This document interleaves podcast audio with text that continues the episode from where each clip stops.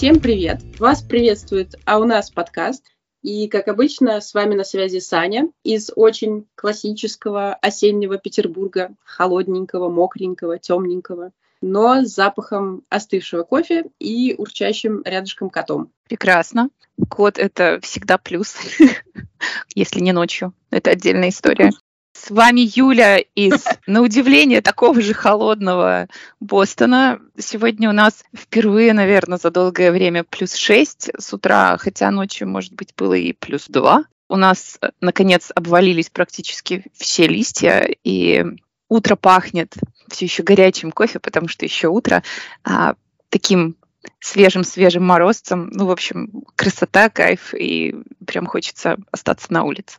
На улице? Да, и гулять, гулять. Вот я сейчас жду, может, еще с собачкой выйти на вторую прогулку, потому что там просто, ах, хорошо, свежо так. Прекрасно. Здорово. И Оля из, по моим ощущениям, уже практически предзимнего Парижа, потому что у нас тоже холодно, практически по утрам и вечерам морозно, солнечно и везде уже начинает готовиться к Новому году, уже можно купить всяческие украшения и новогоднюю еду.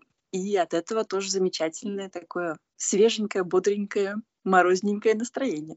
Отлично. Наконец-то мне не обидно единственный говорить, что у нас тут холодно, мокро и так далее.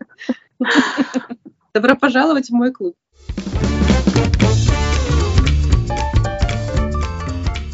Мы снова, прежде чем прийти к нашей очень животрепещущей теме выпуска, начнем с маленькой порции новостей, потому что мы трудимся над обустройством нашего подкаст-детища, и у нас появился Инстаграм-аккаунт. Тут я вынуждена сообщить, что это запрещенная сеть на территории Российской Федерации, но география наших слушателей крайне обширна. В общем, можно сказать, нас слушает весь мир. Нас слушают из Германии, Бельгии, Голландии, Франции, Штатов, России и Беларуси. Та-да-да! Ну, я не собрала. Мне кажется, нам явно не хватает мира. Австралии.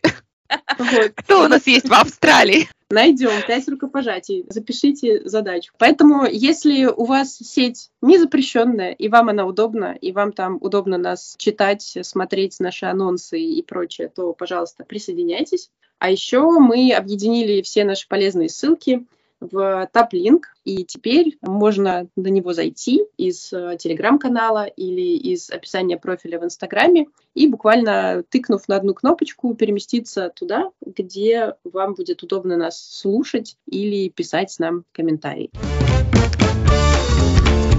Ну что ж, к теме выпуска. Начну я ее так. Все знают, что можно бесконечно смотреть на огонь, воду и говорить о еде. Тема еды, как уже наверняка многие заметили, так или иначе присутствует во всех наших эпизодах. Я бы сказала, такой красной нитью проходит. То Куда там, то сям. Нее? Да, и когда наши многочисленные слушатели попросили нас записать эпизод о еде, мы не смогли отказать. И сразу же поняли, что мы даже не будем пытаться поместиться в один эпизод, что это будет многосерийная история, то есть будет целая серия съестных выпусков. Сегодня мы начнем говорить о еде издалека. Не будем говорить о высокой кухне, Ольга, прости, потому что сегодня рулю беседы я, крепкий хозяйственник-телец. И поговорим мы сегодня про всевозможные продуктово-закупочные «а у нас» собственно, о продуктах и магазинах. Начнем с такого широкого общего вопроса, чтобы, ну так, обозначить продуктовую инфраструктуру вашей местности, просто чтобы войти в эту тему. Расскажите, пожалуйста, вот где вы вообще берете продукты? Какие основные виды магазинов вы используете для своих основных закупок продуктов? Я могу рассказать на своем примере, потому что у меня все очень просто. Продукты в нашем доме берутся из большого супермаркета, в который мы ездим раз в неделю на машине. Также мы примерно раз в неделю закупаем овощи и фрукты в отдельном овощном магазинчике. На неделе, если нужно что-то докупить, мы забегаем в какой-нибудь небольшой сетевой магазин продуктовый в шаговой доступности. По мере необходимости булочная, к сожалению, не французская. И периодически, там, несколько раз в месяц отдельный рыбный магазин.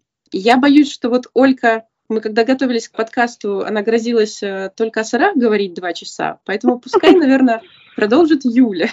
А Ольге мы не переживай, мы тебе сделаем, если захочешь, отдельный сырный соло Отдельный выпуск. Да, Да. спецключение. Отдельный, да, эпизод.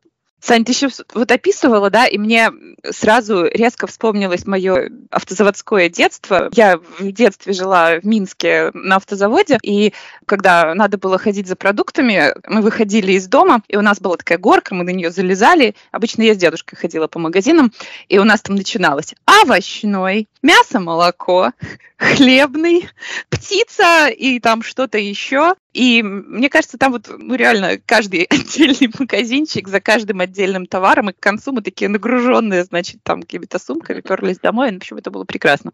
Но сейчас э, моя продуктовая жизнь выглядит несколько иначе. Во-первых, наверное, сразу нужно оговориться, что я живу не в городе, в целом, я бы сказала, что здесь продуктовые магазины делятся, может быть, на 5-6 категорий, да. Я даже, вдохновившись Олькиным подходом к подготовке к подкасту, посмотрела статистику, какая категория обладает самой большой долей продуктового рынка. И это гигантские вот эти вот магазины типа Walmart. Ну и плюс они еще и дискаунтеры, да, то есть они достаточно дешевые, и продукты там продаются, ну, я бы сказала, без особой изюминки. То есть там хлеб, молоко, мясо, ну, такой стандарт Мгм. набор без особых э, изысков. Ну, и туда, понятно, в основном только на машине. Раз в неделю, некоторые люди ездят туда раз в две недели, ну, то есть так, существенно закупиться. Вторая, наверное, ну, достаточно популярная часть магазинов – это просто большие супермаркеты, типа белорусских ГИПа, наверное. Ну, то есть ты туда зашел, там, в принципе, купить можно все, что угодно. Третий вариант, и это тот, в котором обычно еду покупаю я, это так называемые specialty stores, да, то есть они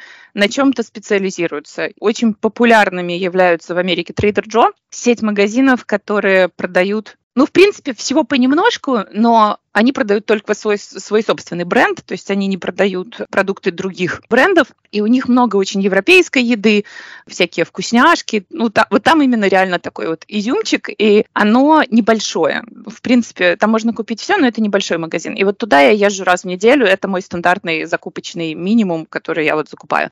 Если мне надо разнообразить мой рацион, то другой тип specialty сторов, я бы сказала, это понтовые магазины натуральной еды или фермерские магазины, которые я очень люблю.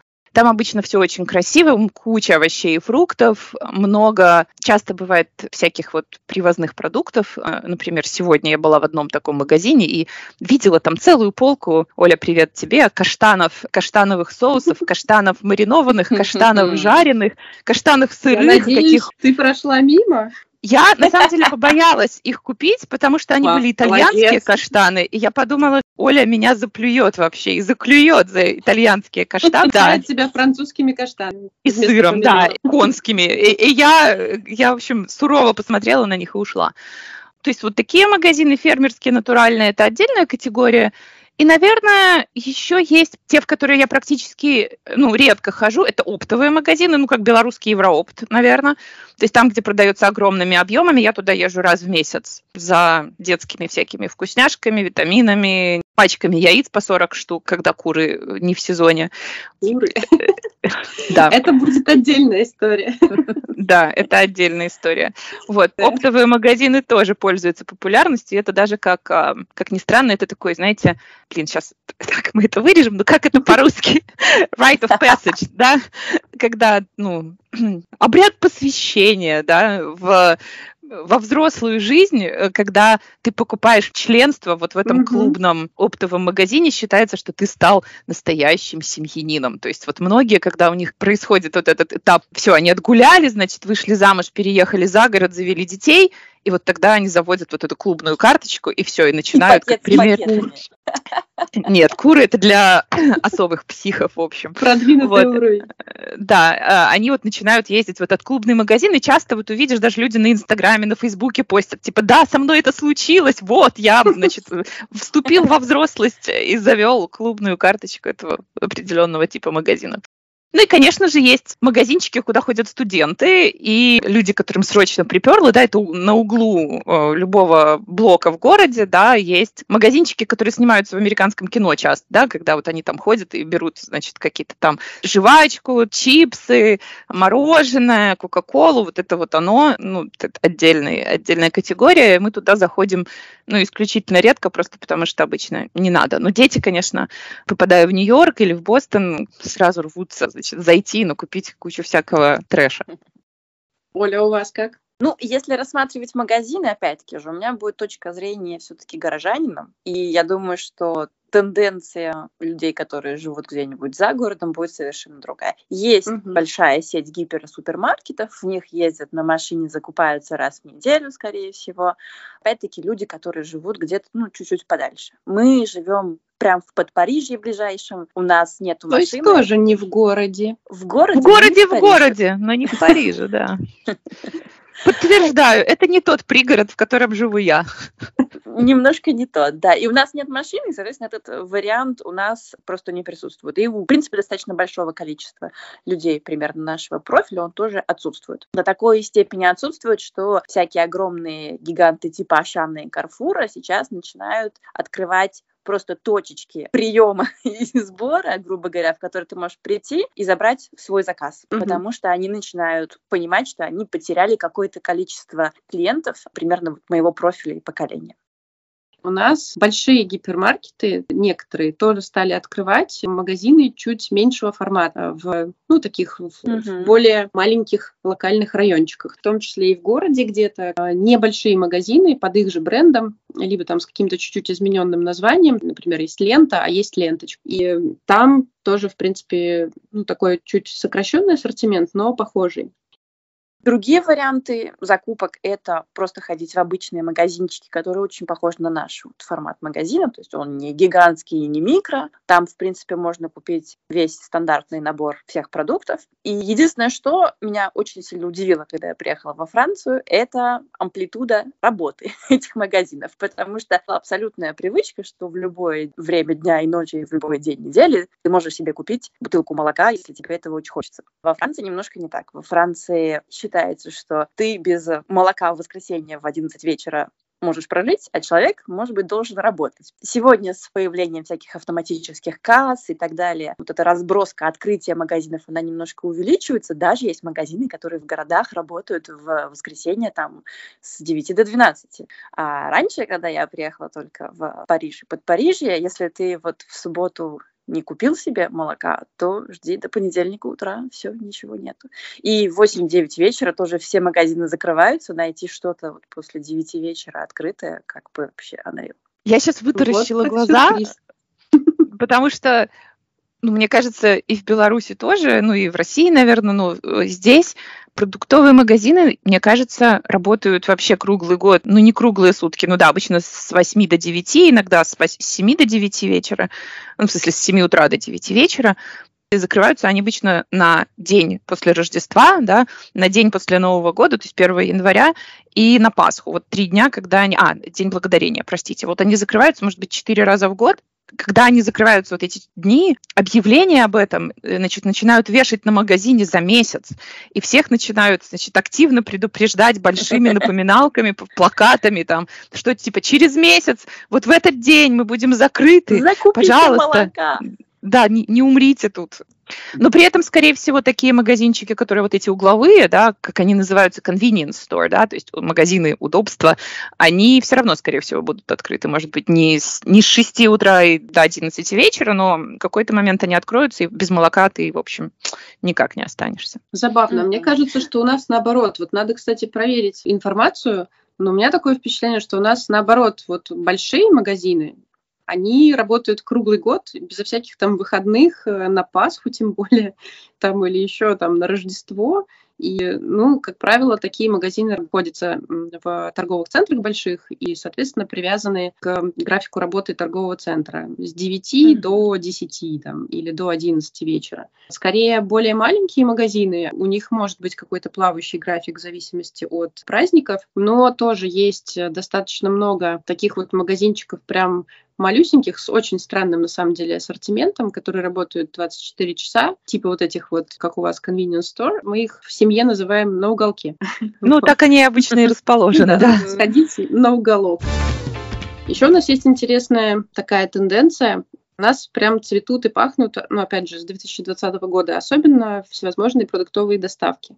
Мы не сильно ими пользуемся, если честно. Нам как-то проще сгонять в магазин, но я уверена, что в зависимости от образа жизни людей многие ими пользуются. Есть всякие там доставки продукты за 10 минут из любого абсолютно магазина. Их могут там собрать и привезти, ну, всякие компании-агрегаторы. У нас, кстати, вот интересно, я была очень удивлена, потому что в свое время у меня были приятели, знакомые в Лондоне, и они еще существенно раньше 2020 года, наверное, в году 14 типа 15 рассказывали, угу. как шикарно организована в Лондоне служба доставки из всех магазинов продуктовых. И я тогда думала, почему этого здесь нет, как это очень странно. И что меня удивляет, да, оно начало работать гораздо более активно в 2020 году, понятно, из-за ковида, но, в принципе, до сих пор развито не супер. Есть несколько служб доставки, включая Amazon, которые доставляют еду домой, но мне кажется, все равно это не доминантный способ покупок. Зато есть очень интересный сервис, который меня в свое время впечатлил своей изобретательностью, это Instacart. У вас его нету? Нет. Нет? Это как Uber, но только для продуктов. То есть люди подписываются на него и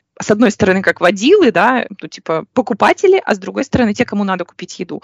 И, например, я говорю, мне нужно кошачью еду. И кто-то, кто сидит дома и говорит, о, у меня сейчас есть время, я поеду съезжу тебе за кошачьей едой. Едет тебе за кошачьей едой, покупает сам в магазине твою кошачью еду, привозит тебе ее домой. Ну и некоторые люди построили на этом очень серьезный бизнес, и это их полноценная работа на сегодняшний день. Их видно прям, они в магазине едут с двумя тележками, в тележке расставлены пакеты. Для каждого покупателя список в каждой напечатан. И вот он идет по магазину с двумя тележками. Так, этому, это, этому, это, этому, это, этому, это, все это раскладывает. Допустим, он взял заказ там с одного города какого-нибудь. И он, проезжая по этому городу, потом 10 пакетов развез, свою таксу получил и поехал.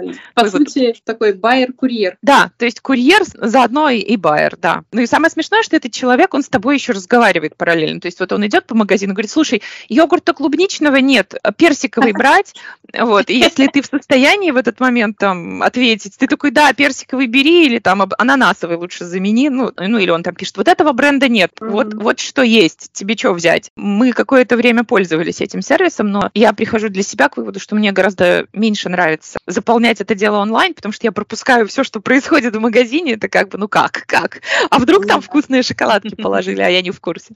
Поэтому да. Или по скидочке что-нибудь есть есть. Да, да, да, да.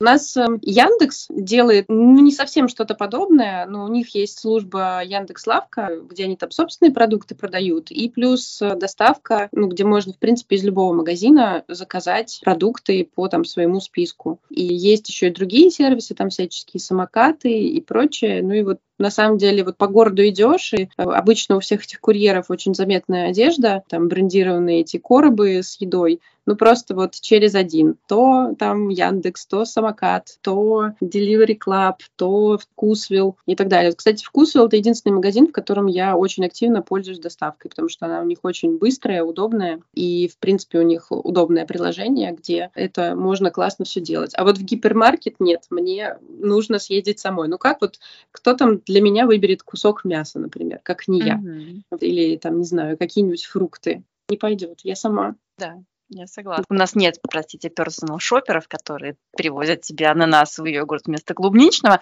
но доставка есть, и тоже плюс-минус зависимости от супермаркетов эффективная мы практикуем. Но я вот с тобой согласна, Сань, что все, что касается чего-то свежего, там, крупы, там, нормально выбирать молоко угу. тоже окей. А фрукты, овощи, мясо, ну, как-то как-то не ок.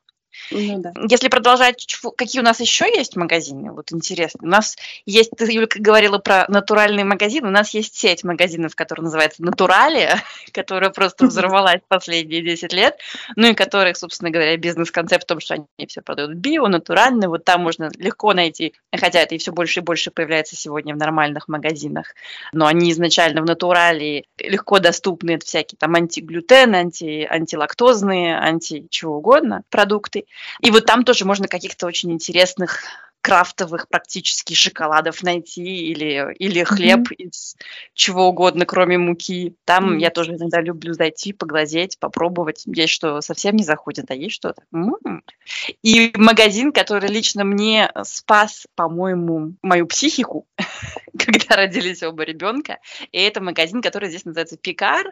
И это, грубо говоря, просто магазин заморозки. Но они специализируются на том, что они замораживают как-то там супер каким-то азотом, и у них реально получаются очень вкусные, классные продукты, и они замораживают все, там, начиная от фруктов и овощей нарезных, заканчивая просто готовыми блюдами, там можно купить, не знаю, уже котлеты в кляре, их просто в духовку, и оно вот прям все очень хорошего качества, очень классное, и когда дети были маленькие, у меня прям был такой хороший запас в морозилке, и тебе вообще не надо ничего думать, ты просто это выгрузил, пожарил, там, потушил, в духовку запихнул, и все счастливы, и все довольны. Это классно, это круто мы начали уже немножко говорить про ассортимент. Давайте вот, например, возьмем базовый универсальный продуктовый магазин, среднестатистический, который, ну, условно там доступен всем. Где вы делаете свои основные закупки, вот какой ассортимент там, что там можно купить, допустим, свежее мясо, овощи там и так далее. Ну и вообще, как там продукты, вкусные ли, или нужно выискивать, знать, что брать. Я бы сказала, что среднестатистический супермаркет, ну, в принципе, там есть все необходимое для счастья. Там есть свежие фрукты, свежие овощи, ну, мясо, рыба. Причем они будут в разных ценовых категориях. Ну, опять же, все, что в пакетиках, коробочках. Ну, короче, я не знаю, к чему придраться. То есть, в принципе, есть все. С другой стороны, поскольку я человек из другой культуры вышедший, то у меня свои требования к тому, что должно быть в магазине, и к свои требования к некоторым продуктам. Например, я очень придирчива к хлебу, и, соответственно, хлеб покупаю не везде. У меня есть определенные места, где я покупаю хлеб, и определенные места, где я его не покупаю. Еще один момент, который, наверное, тоже имеет значение. В Америке вообще, наверное, ну не вообще в Америке, наверное, а ну, по крайней мере, во всех магазинах, которых я видела, я нигде, кроме суперспециализированных мясных лавок, никогда не видела ни одного вида субпродуктов. Нигде не продается печень, куриные там пупки, шеи, э, не знаю, кролики, куропатки там. Ну, то есть самый стандартный набор, условно, говядина, свинина и курица и индейка. И никаких субпродуктов нигде не попадается, Куда кроме они как... всех девают вообще? Что, что как? Я не знаю, я не знаю. Возможно, на собачью еду или Кошачий кошачью. корм, да. Да, но их просто нигде нет. И когда кто-нибудь из былых моих знакомых из Беларуси начинает рассказывать о том, как они регулярно едят куриный паштет или какую-нибудь печенку, я вообще очень как это ностальгирую поэтому, потому что ни, никаких субпродуктов в принципе нигде нет, а, кроме как вот в очень специализированных лавках. И когда ты идешь мясо покупать, например, такого вот шея, это лопатка, это колено, это там фиг знает что, ну тоже в принципе я бы сказала, что нет, оно достаточно из стандартных мест как-то вырезано, и а, такого вот большого прям ассортимента нигде мне не встречалось, кроме как в суперспециализированных магазинах. Угу. Понятно. Оля, у вас? Ну, если рассказывать про стандартный магазин среднего размера, то то же самое, что Юля говорила. Там будет все, ты там сможешь все, что надо купить, чтобы не быть голодным. Опять-таки, если, наверное, ты хочешь какие-то более интересные продукты получше качественным, или у тебя там конкретный запрос на лопатку, ты не будешь это покупать в магазине, ты пойдешь в специализированный магазин. Угу. Но, в принципе, есть, э, есть все, кроме, наверное, нашего творога, но есть рикотта, с которой можно тоже выжить. И да, хлеб, который продается в магазинах, это зачастую такой прям, ну, вот пластиковый хлеб, который, значит, сжало, он сам дальше разжимается, и он совсем не похож на наш хлеб, поэтому хлеб в этих магазинах вообще, мне кажется, редко покупают люди.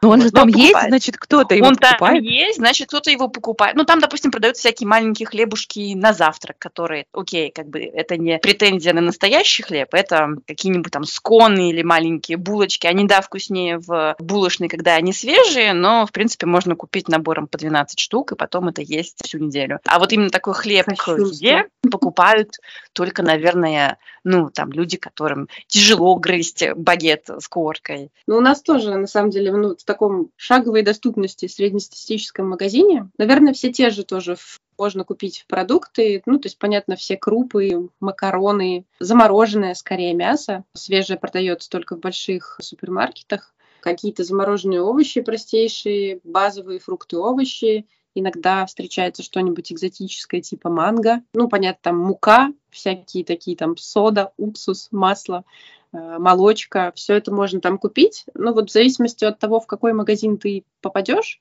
там просто будет отличаться разнообразность э, ассортимента. Ну, то есть, грубо говоря, количество брендов и их качество, соответственно, ценовая категория. А какие продукты не принято покупать вот в таких универсальных, грубо говоря, продовольственных магазинах, а нужно, например, покупать непременно на рынке или в специализированных магазинах. И, соответственно, какие специализированные магазины, узкоспециализированные, распространены. Там, не знаю, зожные, винные, сырные, какие-то отдельные булочные, мясные лавки. Из того, что меня удивило, наверное, когда мы сюда переехали, и, по крайней мере, вот я точно знаю, что это зависит от штата, потому что законодательство разное. Ну вот в Массачусетсе конкретно, где я живу, магазин должен иметь лицензию специальную получать, чтобы продавать алкоголь. И поэтому большинство продуктовых магазинов алкоголь не продают. То есть тут нет такого, что ты пришел в ГИПа и там типа 4 стеллажа водки. Да? Тут, в принципе, продуктовые магазины раздельные от ликероводочных магазинов, и только некоторые изредка имеют эту лицензию и продают там алкоголь. Например, в соседнем Нью-Хэмпшире такого нет, там в любом магазине можно купить алкоголь, но у нас нет. Поэтому для этого нужно идти зачастую в специализированный магазин. В принципе, сыры, мясо, все, что хочешь, хлеб продается в любом таком магазине. И рядом с нами я даже не знаю большого количества специализированных магазинов. Есть вот типа как Олькин Натурель, да, наш Whole Foods, это вот как раз-таки замороченный на всяких альтернативных продуктов. Ну, во-первых, все органическое, во-вторых, все для аллерги- аллергиков всех вообще видов и фасонов. Но теперь с 2016 года, когда я заморочилась этой темой, с тех пор уже и во всех остальных магазинах это появилось. То есть теперь для этого нет необходимости ехать куда-то в отдельное место. Мясные лавки могут быть, но они не часто попадаются. Рыбные магазины бывают специализированные, но опять же это редкость. Булочных отдельных у нас вообще нет. Сейчас Олька вытаращит глаза. Ну, у нас, в смысле, поблизости. В Бостоне наверняка есть. Как жить, да, Оль? Как? Я не, у меня пере, пере, дыхание перебило. Я не понимаю, как можно выживать в таких условиях без не, на, Ну, я, нет, я могу сразу сказать, во многих магазинах есть своя собственная бейкери. А, вот. Фу, отлегло. Это нормально. Фу. Да, и они пекут прям там, да, то есть проблемы с выпечкой нет, ну, в смысле, что это не отдельный специализированный магазин. Я говорю, под крышей любого большого супермаркета есть, ну, в принципе, mm. все. Mm-hmm. Mm-hmm. А, а у нас все наоборот. У нас все совсем не так, как в Штатах, прям вообще не так ни разу. Ну, во-первых, сказать французу, что в продуктовом магазине не будет вина, это нельзя так делать. Вот, поэтому во всех продуктовых магазинах будут собственно говоря, отделы с вином. Ну, с алкоголем и с вином. С французским вином, конечно же, он будет очень большой. С импортированным вином он будет поменьше, но обязательно он будет. Касательно вот именно специализированных магазинов, ну, опять-таки, все можно купить в магазине, оно будет все нормального качества, но как только ты начинаешь каким-то вопросом интересоваться и ты начинаешь в этом хоть немножко разбираться, то, конечно, тебе надо идти в специализированный магазин. Ну, есть специализированный магазин сырный, есть винные магазины. Кто бы сомневался. Есть, соответственно, булочные. Вот, кстати, винные магазины. Есть, естественно, большие сети, которые по франчайзингу работают, но, опять-таки, считается самым интересным и классным, это когда ты выискал своего какого-то кависта, который предлагает каких-то маленьких производителей вина, которые, соответственно, тоже не массовые, потому что с большими франчайзи-сетями будут работать только какие-то огромные производители вина. И у французов у них прям есть такой э, челлендж внутренний, вот найти какого-то своего супер-пупер нишевого микропроизводителя вина, который только к его кависту, значит, и в два ресторана поставляет вино, и они всегда очень значит, гордятся, когда они это дело выискивают. Касательно всего остального, это, конечно, рынки, на которых тоже, значит, формат вот этих вот лавочек, они прям все приезжают, и, и там тоже отделами, там вот есть рыбный отдел, есть какой-нибудь мясной отдел, сырный отдел, овощной, фруктовый отдел, и тогда ты тоже э, на выходных покупаешь там. Приезжает рынок на центральную площадь в каждом там городе или округе Парижа раз в неделю или там два раза в неделю, и народ туда ходит со своими пакетиками. И во Франции есть такая прекрасная вещь, называется кади. Это такая тележечка на колесиках, которую все катят. И вот примерно, Юль, как ты рассказывала про свои карточки, у нас, значит, э, знаком оседлости считается, когда ты покупаешь себе, значит, вот такую тележечку и ходишь на рынок уже, уже с ней, как большой. Прикольно. У нас специализированных магазинов, в общем-то, не так много. В основном, ну, вот такие вот всякие универсальные, где просто, ну, от магазина к магазину отличается, как я говорила, ассортимент и ценовая категория. Но вот, допустим, лично у нас в семье как-то не очень принято покупать овощи в продуктовых потому что, как правило, там они очень сомнительного качества, пластмассовенькие помидоры, какие-нибудь э, вяленькие огурцы, и, в принципе, разнообразия какого-то особого нет. Э, мы овощи покупаем в маленьких частных э, магазинчиках овощных, ну, точнее, даже в одном. Собственно, мы как переехали, у нас через дорогу был овощной магазин, куда мы ходили на протяжении и ходим, даже уже переехав в другую квартиру, ходим на протяжении уже 11 лет. Раньше у нас это называлось «пойти к мужику». Не последние несколько лет мы уже перешли на имена, мы уже знакомы. На глазах владельца магазина и его, я так понимаю, родственницы и продавщицы родилась и выросла наша дочь. Так что да, уже не чужие люди. Вот в таком магазине можно купить вкусные овощи, но там не будет, конечно, такого разнообразия, допустим, как встречается у вас, каких-нибудь там цветных морковок, необычных каких-нибудь фруктов. То есть там будет тоже базовые овощи, фрукты, просто они будут нормального качества, похожие на огурцы, похожие на помидоры, пару видов картошки, э, свежая зелень. Также мы не покупаем в магазинах орехи и сухофрукты. Это, как правило, отдельные такие лавочки, либо отдельчики в каких-то таких магазинчиках. Опять же, вот в овощных, как правило, есть ну, вот весь ассортимент сухофруктов, цукатов тоже с определенных пор мы перестали покупать в магазинах хлеб, потому что он, мне кажется, с каждым годом становится все хуже и хуже и меньше похож на хлеб. И хлеб мы покупаем в сетевых булочных. Он тоже очень простой, но он, по крайней мере, похож на хлеб. Это, конечно, пахнет не... хлебом. Да, пахнет хлебом, может даже зачерстветь и даже заплесневеть. Но, конечно, это далеко не французские булочные. Багеты — это вообще одна сплошная боль, то, что здесь выдается за багеты. Ну и, да, винные и алко-магазины. Но мы, как правило, покупаем эти продукты тоже продукты.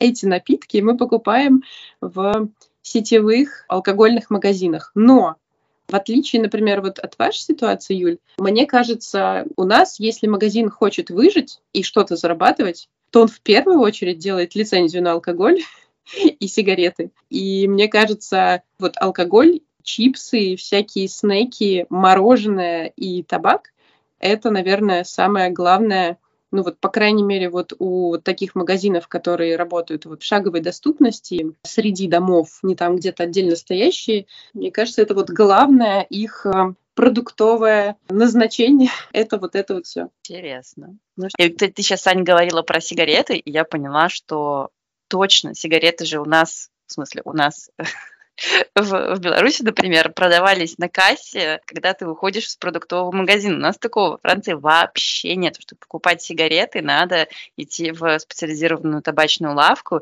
И более того, сейчас значит, со всеми законами по защите потребителя, они даже просто э, не имеют права делать какие-то красивые, интересные упаковочки. Они все черно-белые, с огромными этими ужасными фотографиями. Вот тоже, когда Саня говорила, я очень задумалась, где я последний раз вообще видела в продаже табачные изделия. Ну и потом поняла, у нас есть особые, ну, как бы сети аптек, да, ну, вот как, в которых вот продаются, ну, как фармаси, да, аптеки, где продаются... в аптеках? О, боже! Ну, нет, это, это магазин, в котором продаются и лекарства, и всякие там лаки, косметика, ну, такое как промтоварный в целом, да, но там есть секция с разными другими такими совсем супер базовыми продуктами. И там есть сигареты, но они продаются за прилавком. Вот и как Ольга объясняет тоже, они в таких там страшных, э, значит, коробках. Вообще, чтобы вот в магазине я не видела сигарет с тех пор, как я не была в Беларуси. Слушайте, ну у нас здесь тоже в последние годы, видимо, тоже поменялись все законы. Нет витрины, где ты можешь посмотреть там отдельно стоящие упаковки. Они за такой специальной ширмой на кассе, то есть э, такую шторку пластмассовую поднимает кассир, и там достает то, что тебе нужно. И да, все пачки с этими страшными, жуткими фотографиями, мне их даже стрёмно в руки брать, не, не то, что там бы открывать. Ну, в общем, на меня это работает отпугивающе. Да, но ты, к сожалению, надо. не целевая не аудитория. Да, да, да. Я бы сказала, наверное, этнические вот магазины. Это то, куда люди ездят. Много магазинов специализированных азиатской еды, да, и где вот там вот можно купить все, что хочешь. То есть там угу. такие есть очень интересные продукты. Ну, я туда не хожу, потому что я вообще ничего не понимаю. Там все на китайском. Туда человек, который приходит, думает, что он покупает замороженную, не знаю, свинину, а на самом деле это будут замороженные моллюски какие-нибудь, и, и ты, в общем, никогда не узнаешь, да, или там э, какая-нибудь каракатица ну и овощи, фрукты там тоже совершенно непонятно. И вот этого добра много. Индийских маркетов много, азиатских, именно китайских, японско-корейских, вьетнамских маркетов достаточно много. Есть русские магазины, ну вот опять же, то, то, чего, например, мы не можем купить. Типа глазированных сырков мы не можем купить в обычном магазине, для этого надо ехать в русский. А в эти магазины этнические туда ходит широкая публика или представители этих этнических групп в основном? В основном представители этнических групп, но когда э, на людей находит вдохновение приготовить какое-нибудь э, блюдо, зачастую идут туда. В русские магазины ходят очень много евреев, потому что кухня русская, в общем, не просто русская, а зачастую там много еврейских блюд, и они за ней туда ходят. Ну и много американцев тоже туда ходят, но я бы сказала, не очень много, а так, умеренно. Их всегда видно, они ничего не понимают, потому что все этикетки на русском, продавщицы по-английски не говорят. Как ну, ты в китайском, да, магазине? Да, да, примерно как я в китайском. Они такие, и, и, и, а она им такая, скажи нормально, что ты хочешь. Я когда работ, по работе ездила в Бостон, и у меня офис в моей бывшей фирме был прямо напротив русского магазина, и офис был уже три года там как. И когда я приехала, они говорят, блин, своди нас, пожалуйста, в этот русский магазин, мы одни боимся, мы один раз туда пришли, на нас так страшно посмотрела тетя, что-то нам сказала, и мы оттуда ушли. И я их сводила, и, по-моему, для них это был такой experience, они мне говорили, что ты такая смелая, ты так на них смотришь, они на тебя так смотрят, и потом все нормально было. Это было очень прикольно. Я вас удивлю, но, например, у нас этнические магазины – это, подождите, подождите, белорусские продукты. Ну, правильно. Самый распространенный вид Ничего себе. У нас же хорошая молочка, да?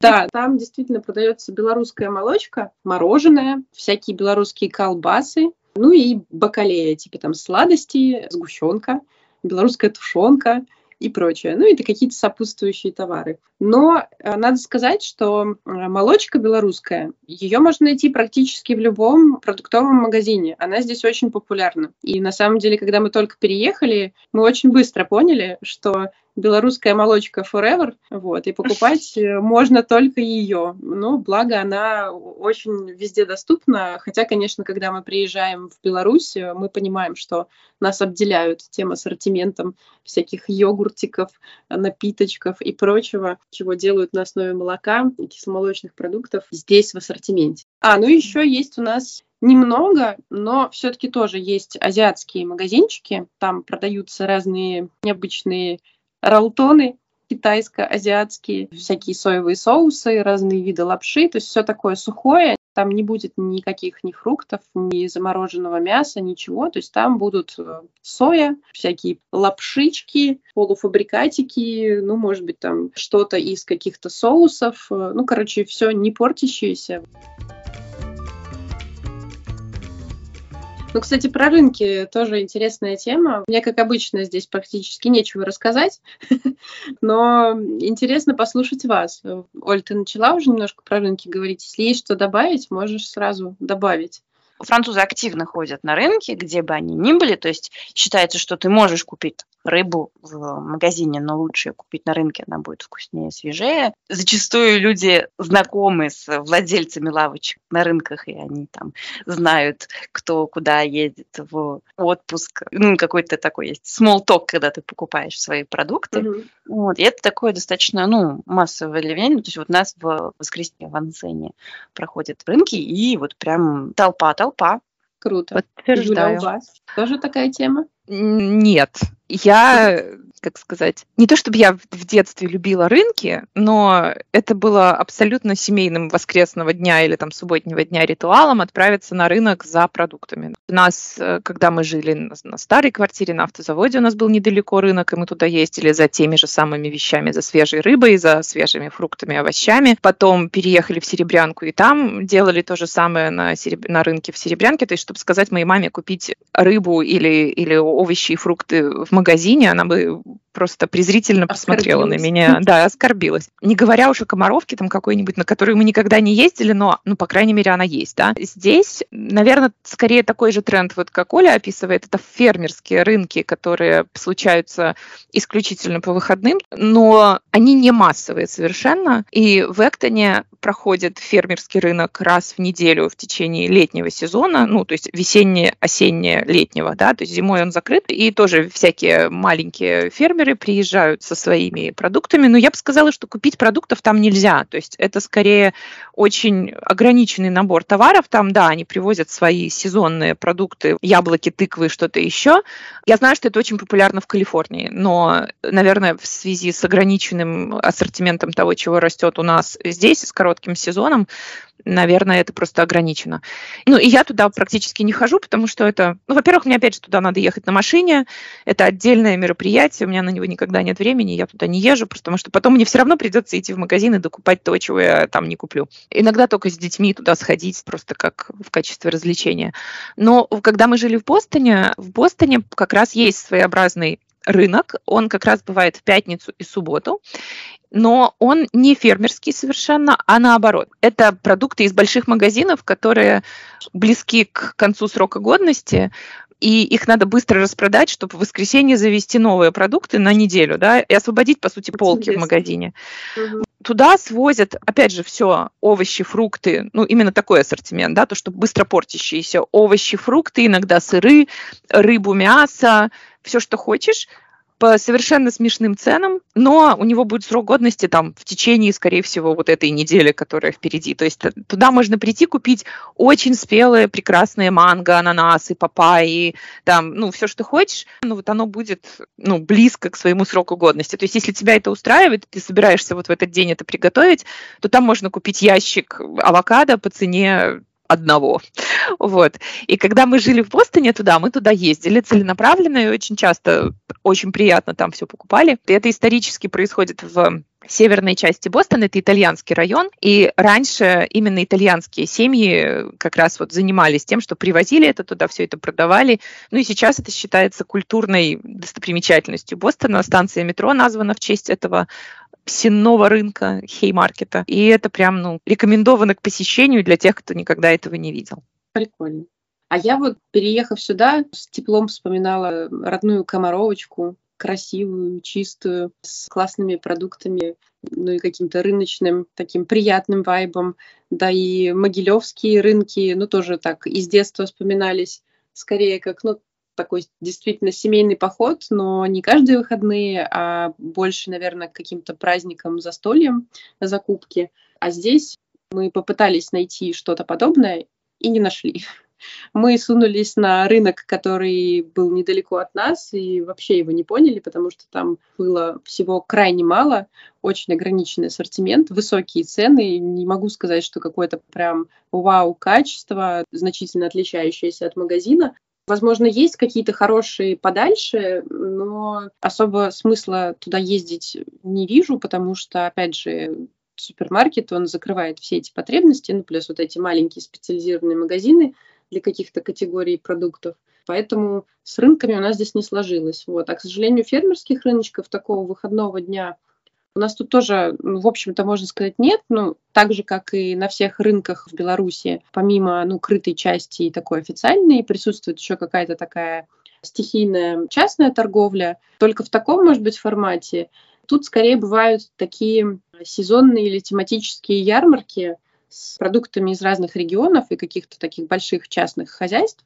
Там всякие мед, те же колбасы. Ну, ну то есть угу. и там такой микс э, продуктов, ну и каких-то там типа там носков, небольших сувенирчиков, там еще Домашнего чего-то. мыла. Ну, типа того, да. Ну, то есть это скорее именно ярмарки, и это скорее не постоянный вид торговли, а скорее какой-то ивент, там, приуроченный там, к Новому году, mm Рождеству и так далее. А вот именно с рынками в привычном нам понимании тут как-то, ну, по крайней мере, в моем опыте никак. Ну вот я еще хотела добавить, мы все вспоминаем Комаровку, которая был стационарный большой рынок в, в Минске. По крайней мере, в Париже я такого не знаю, именно специального места, которое было бы отведено под рынок. Может, в каких-то городах э, есть, я не буду вот прям утверждать, но абсолютно такая широкая практика, это вот такие вот рынки одного дня, они же прям перекрывают улицу, они же на тротуарах все это дело делают. Mm-hmm. Вот, и прям тянутся далеко-далеко. И э, мне что еще нравится, то, что французы, ну, они же гедонисты по, по натуре своей. То есть вот если ты сходил на рынок куда-то, то очень часто потом, вот народ, у нас есть кафе рядом с рынком, и оно всегда абсолютно полное в воскресенье, там, с 11 до часу, потому что народ сходил на рынок, и потом надо, ну, как-то отдохнуть, силы.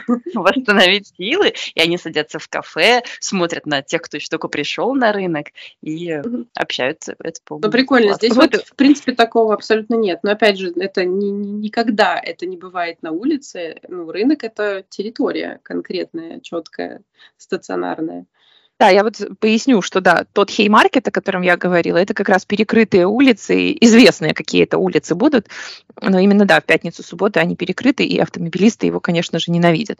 А поскольку вот вы мне напомнили, что Комаровка, это же действительно, это здание крытое и как бы специально отведенное для этого, и в Бостоне, и в Нью-Йорке сейчас появилась очень популярная тема, это э, крытый как бы рынок, он мне скорее напоминает э, мадридский рынок, да, то есть вот это как бы здание, да, но внутри куча маленьких точек, лавочек и, и всего, и там можно купить специализированные товары, но это, скорее всего, не свежая рыба, да, но это как раз будет бейкери, это будет сырная, это будет оливочная, это будет там какая-нибудь масляная, это будут всякие там apple cider, ну, то есть это будет вот именно специализированные, но скорее такие нишевые продукты, не, не то, что тебе нужно, чтобы едой едой неделю кормиться, семью кормить. И они называются Eataly от слова eat, есть. Там можно купить какой-нибудь fancy хамон, там еще что-нибудь, хлебушек. Вот, и внутри есть фудкорт, и ты так проходишь по всему вот этому, набираешь всякого, пахнет там просто невыносимо прекрасно. Вот оно работает круглый год, и это тоже такое место, куда можно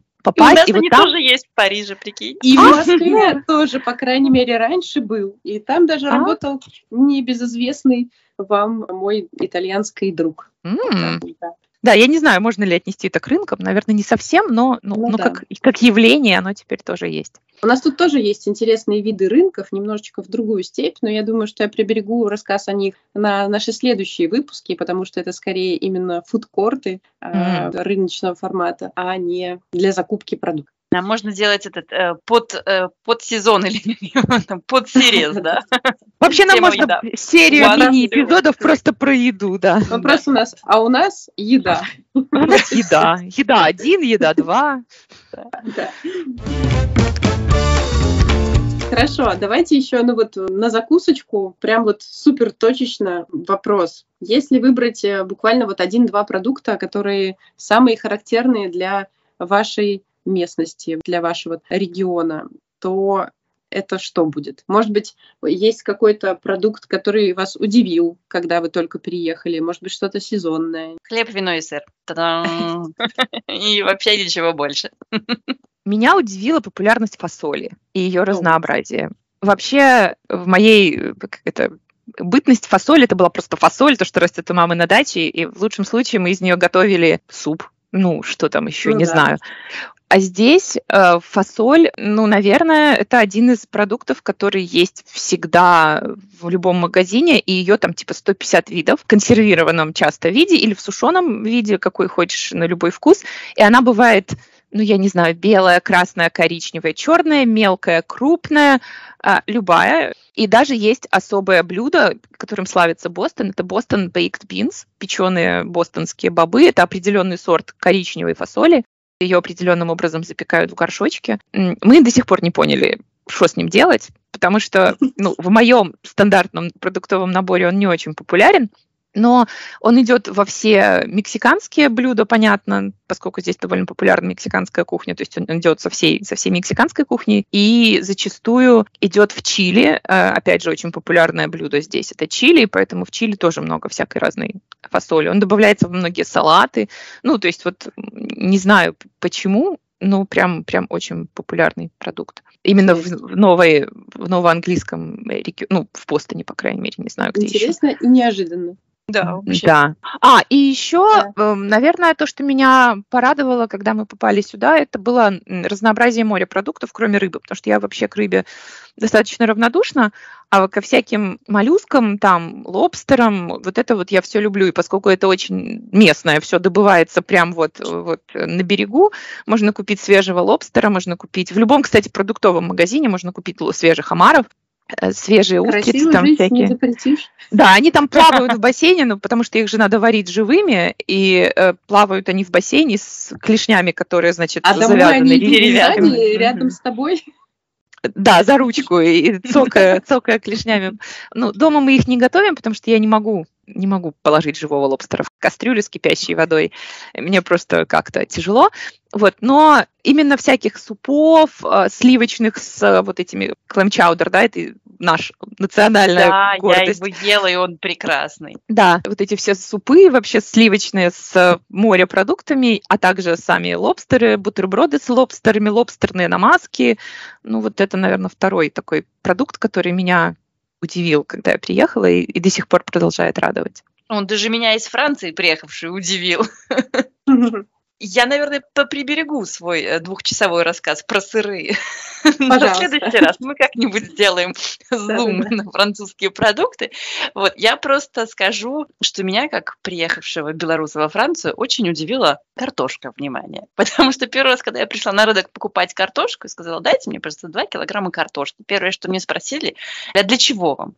Я спросила, какая вам разница вообще, куда я ее, что с ней буду делать? Они мне сказали, потому что, простите, мадам, у нас есть есть примерно 15 разных вариантов картошки, и нам ну, надо знать, что вы с ней будете делать. Я говорю, я не знаю, у меня будет картошка, я потом буду по настроению смотреть, буду я из нее делать пюре, жарить, запекать или еще что-то. Они говорят, что это невозможно, потому что есть определенный сорт картошки, и его вот на пюре. А если вы хотите ее жарить, то это, пожалуйста, другой сорт картошки. И у меня это просто был э, взрыв мозга. Вся информация про картошку, которая была у меня доступна до этого, не сошла. Причем белорусу, да?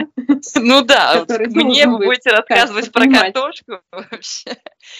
И второй момент э, про картошку удивительное, то, что здесь есть. Я так понимаю, что это французский сорт, фиолетовая картошка. Она просто ярко-фиолетового цвета. Из нее, когда делаешь пюре, ее сложно очень жарить, она как-то разваливается сразу.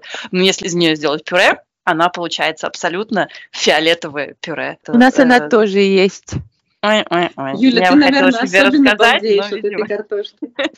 Как любитель всего фиолетового, нет? Я, я нежно ее люблю, но почему-то в моем доме считают, что это не как это пищевой продукт, как синие МНДМС, так вот они не едят фиолетовую картошку практически никогда. Но нет, я все равно, я предпочитаю фиолетовую морковку, ну иногда фиолетовую картошку в качестве удовольствия для себя.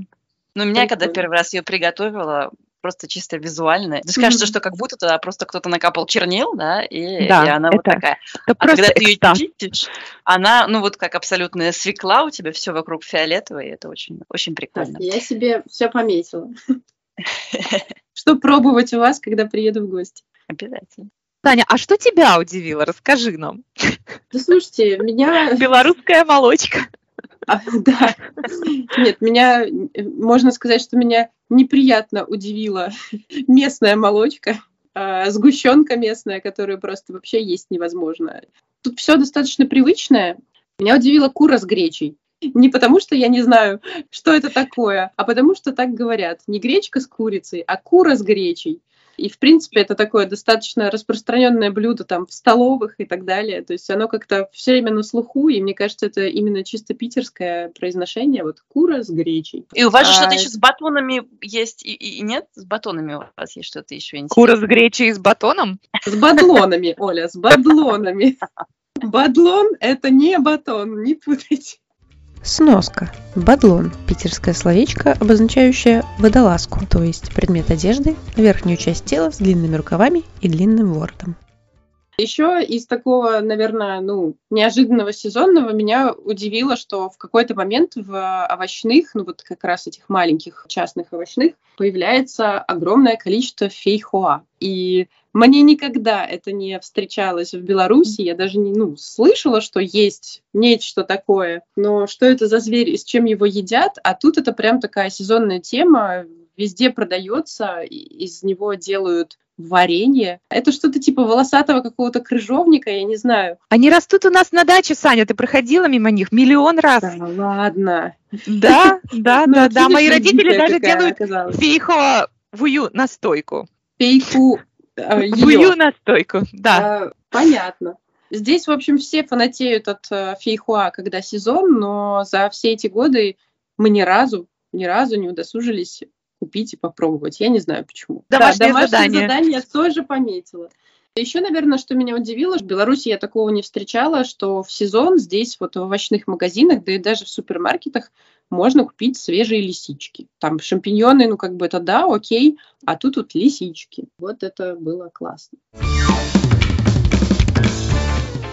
уже мы сидим тут, роняя слюни, и нам нужно потихонечку заканчивать и бежать есть после таких разговоров о еде и всяких прекрасных вещах. Но самый последний такой ностальгический вопрос, ну такой э, наоборот, не, не то, что вас там удивило, а каких продуктов вам не хватает там, где вы сейчас живете? Почему вы скучаете? Поряженки. Да, точно. Я вообще забыла про нее, но точно. Я скучаю Посу... только по двум продуктам. Посуженные По... ряженки, да? По ряженке и нарочанскому хлебу. Больше ни почему не скучаю. О, нарочанский хлеб. Тут, кстати, с темным хлебом вообще огромная беда. Его, можно сказать, здесь нет. Он весь какой-то серый. И вот только в отдельно стоящих булочных можно найти что-то подобное нарочанскому хлебу. Но это, конечно, не он. А вот в обычном магазине все, что ты купишь, это будет какая-то серая фигня. Вот честно. Боль. Да, Оля, боль. По глазированным сыркам. Я знала, что кто-то из вас должен это сказать. Ну, надо сказать, что если прям вот совсем становится тяжело без всего этого дела, то да, есть специализированные русские магазины, где можно купить и гречку, и творог, и ряженку, и глазированные сырки. Но какие-то они там все немножко не такие, и поэтому, когда кто-то мне привозит подарок, глазированный сырочек, я радуюсь и, и счастлива. Мой ребенок в полной уверенности, что Беларусь это какая-то волшебная страна, потому что там есть глазированные сырки, которых нет во Франции, и значит там намного класснее. Мои дети, когда ездили в Минск и ходили по Гиппо, они, по-моему, чуть дар речи не потеряли, когда увидели стеллаж глазированных сырков. То есть не что-то такое, которое привезли из Минска в коробочке, обложенное льдинками, и, значит, тебе выдают по одному в день, и ты смакуешь это. Нет, их там стеллаж, и можно выбрать. И они там просто стояли, и это, по-моему, единственное их воспоминание, которое осталось о Минске, это, это что это райская страна глазированных сырков. Да-да. Да, но видите, я по сыркам, конечно, не скучаю, потому что, опять же, белорусская молочка э, в ассортименте, и белорусские сырки, они тоже имеются. И, кстати, так же, как и сгущенку. Вот глазированные сырки нужно покупать только белорусские. Вот поверьте, слушатели из э, России и Санкт-Петербурга, э, рекомендую. Я скучаю здесь по белорусским картофельным чипсам, которые вот эти вот тоненькие пластиночки да, понимаю. Я, когда приезжаю в Беларусь, я всегда позволяю себе съесть эту гадость прекрасную из детства и насладиться. И, конечно, зефир в шоколаде. Здесь тоже можно, опять же, в этническом белорусском магазине купить все это дело. Но, конечно, приятнее купить э, зефир в шоколаде, непременно бобруйский в Минске или где-нибудь в Беларуси. Ну что, я могу сказать, что тема не раскрыта. Как обычно. Но все-таки начало положено. И мы немножечко открыли этот ящик Пандоры съестной. Только как холодильник Пандоры. Да, да, да. И все еще впереди. Мы обязательно вернемся к этой теме. Будем говорить о сырах, о высокой кухне, о клэмчаудре и вообще, я не знаю, о багетах, о вине, о фасоли. В общем, не переключайтесь, следите за анонсами и за выходом наших съестных эпизодов. Они обязательно будут. И, и приятного конечно, всем аппетита. Да, приятного всем аппетита. Ждем в комментариях ваши, а у нас про продукты и про что-нибудь очень вкусненькое. Прощаемся. Всем пока. Всем пока. Пока.